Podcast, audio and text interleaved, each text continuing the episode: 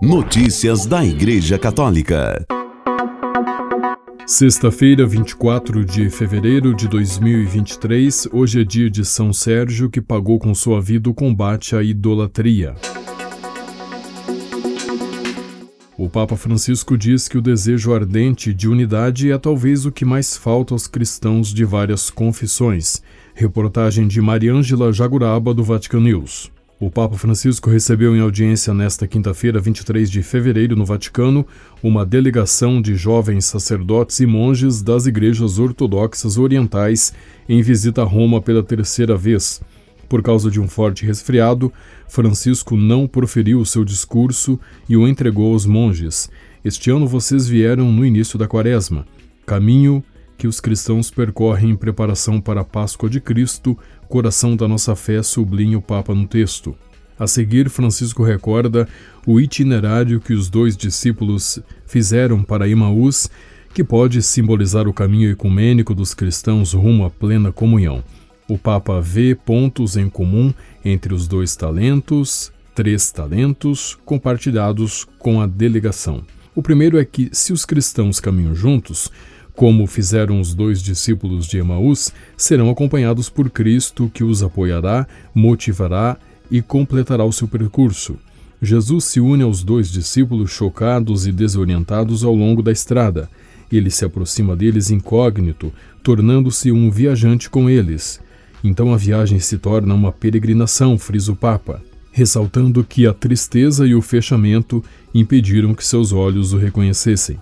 Do mesmo modo, o desânimo e a autorreferencialidade impedem os cristãos de diferentes confissões de ver o que os une, de reconhecer aquele que os une. Portanto, como fiéis, devemos crer que quanto mais caminhar, caminharmos juntos, mais seremos misteriosamente acompanhados por Cristo, porque a unidade é uma peregrinação comum, sublinha Francisco. O segundo elemento é o diálogo.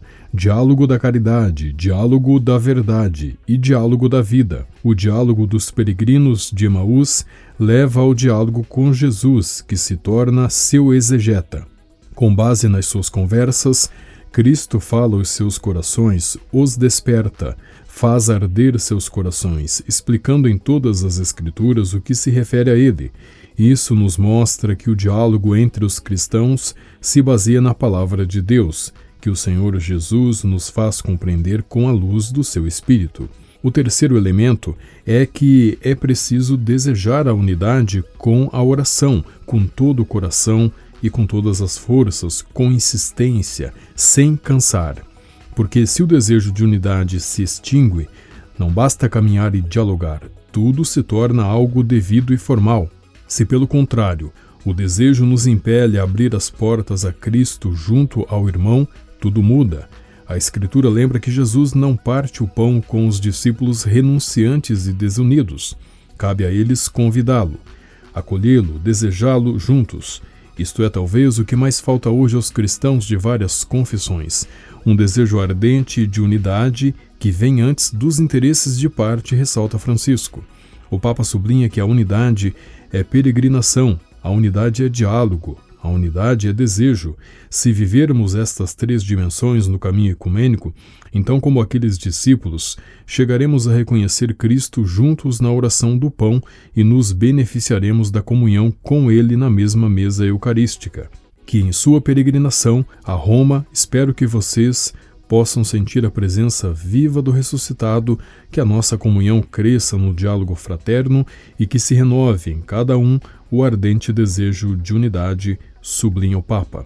Por fim, recorda que alguns sacerdotes e monges das igrejas ortodoxas orientais presentes no encontro vêm da atribulada Síria. Desejam manifestar uma particular proximidade a esse querido povo, provado não só pela guerra, mas também pelo terremoto que, como na Turquia, causou muitas vítimas e devastações terríveis, diante do sofrimento de tantos inocentes, crianças, mulheres, mães, famílias, espero que se faça tudo possível pelo povo que não haja motivos ou sanções que impeçam a urgente e necessária ajuda à população. Notícias da Igreja Católica. Na manhã de ontem, 23 de fevereiro, a Santa Sé informou que o Papa Francisco sofre de um forte resfriado que o impediu de cumprir toda a sua agenda. O Papa Francisco tinha vários compromissos agendados para hoje, entre eles algumas reuniões privadas e três audiências com diferentes delegações, diz o comunicado. Embora tenha participado destes encontros por causa de um forte resfriado, o Santo Padre optou por entregar o discurso preparado, diz um e-mail da sala de imprensa da Santa Sé. Durante a missa da quarta-feira de cinzas, celebrada em Roma, no dia 22 de fevereiro, foi possível perceber os sintomas do forte resfriado do Papa, confirmando, confirmado pela Santa Sé na manhã desta quinta-feira, 23 de fevereiro. Notícias da Igreja Católica. Carlos Medina, suspeito de matar o bispo auxiliar de Los Angeles, nos Estados Unidos, Don David O'Connell, foi indiciado uh, no dia 22 de fevereiro, quarta-feira, portanto, em um tribunal estadual e formalmente acusado de assassinato com uma alegação especial de usar pessoalmente uma arma de fogo. Esse foi um ato brutal de violência contra uma pessoa que sempre dedicou sua vida a tornar os nossos bairros mais seguros e saudáveis, sempre servindo com amor e compaixão, disse o promotor distrital George Gascon em comunicado à imprensa na quarta-feira. Enquanto os católicos de Los Angeles e de todo o país iniciam o período sagrado da Quaresma, vamos refletir sobre a vida de serviço e dedicação do Bispo O'Connell aos que mais necessitam de nosso cuidado. Indiciando o Sr. Medina nunca irá reparar o tremendo dano causado por esse ato insensível, mas nos leva um passo mais perto da justiça, disse Gascon. A notícia da morte do Bispo O'Connell chocou os Estados Unidos e abalou a comunidade católica local e internacional. Notícias da Igreja Católica. O bispo auxiliar de Managua, na Nicarágua, Dom Silvio Baez, respondeu aos mais recentes insultos e ataques do presidente nicaragüense Daniel Ortega e o chamou de corrupto e criminoso. Quanta ignorância, quanta mentira e quanto cinismo. Um ditador dando aulas de democracia, lamentou por meio de sua conta no Twitter o bispo que está exilado nos Estados Unidos. Dom Baez disse que Ortega exerce o poder de forma ilegítima, criticando a autoridade que Jesus concedeu à Igreja, um ateu corrupto e criminoso, confessando-se inspirado por Cristo. Em ato celebrado na terça-feira, 21 de fevereiro, por ocasião dos 89 anos da morte do general Augusto Sandino, Ortega atacou a Igreja Católica. Ortega disse que foi criado no catolicismo e que Cristo vive nas cidades cristãs, não pelo exemplo que possam dar os padres, bispos, cardeais e papas, que são uma máfia. Um dos últimos marcos na perseguição do governo de Daniel Ortega e sua esposa Rosário Murillo, vice-presidente da Nicarágua, foi a recente condenação a 26 anos e 4 meses de prisão contra o bispo de Matagalpa, Dom Rolando Álvares. Notícias da Igreja Católica. O bispo de Caraguatatuba, São Paulo, Dom José Carlos Charokovsky, pediu a todos os fiéis da Diocese para se unirem em oração pelas vítimas das chuvas que atingiram o litoral norte do estado de São Paulo no domingo 19 de fevereiro.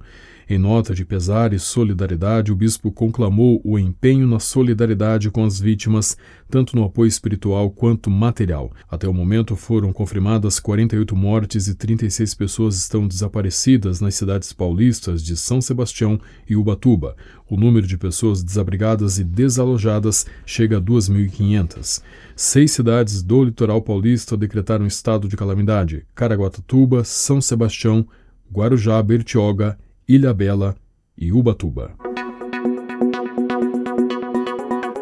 Com a colaboração das agências ACI e Vatican Media, você ouviu o Boletim de Notícias Católicas que volta na próxima segunda-feira. Notícias da Igreja Católica.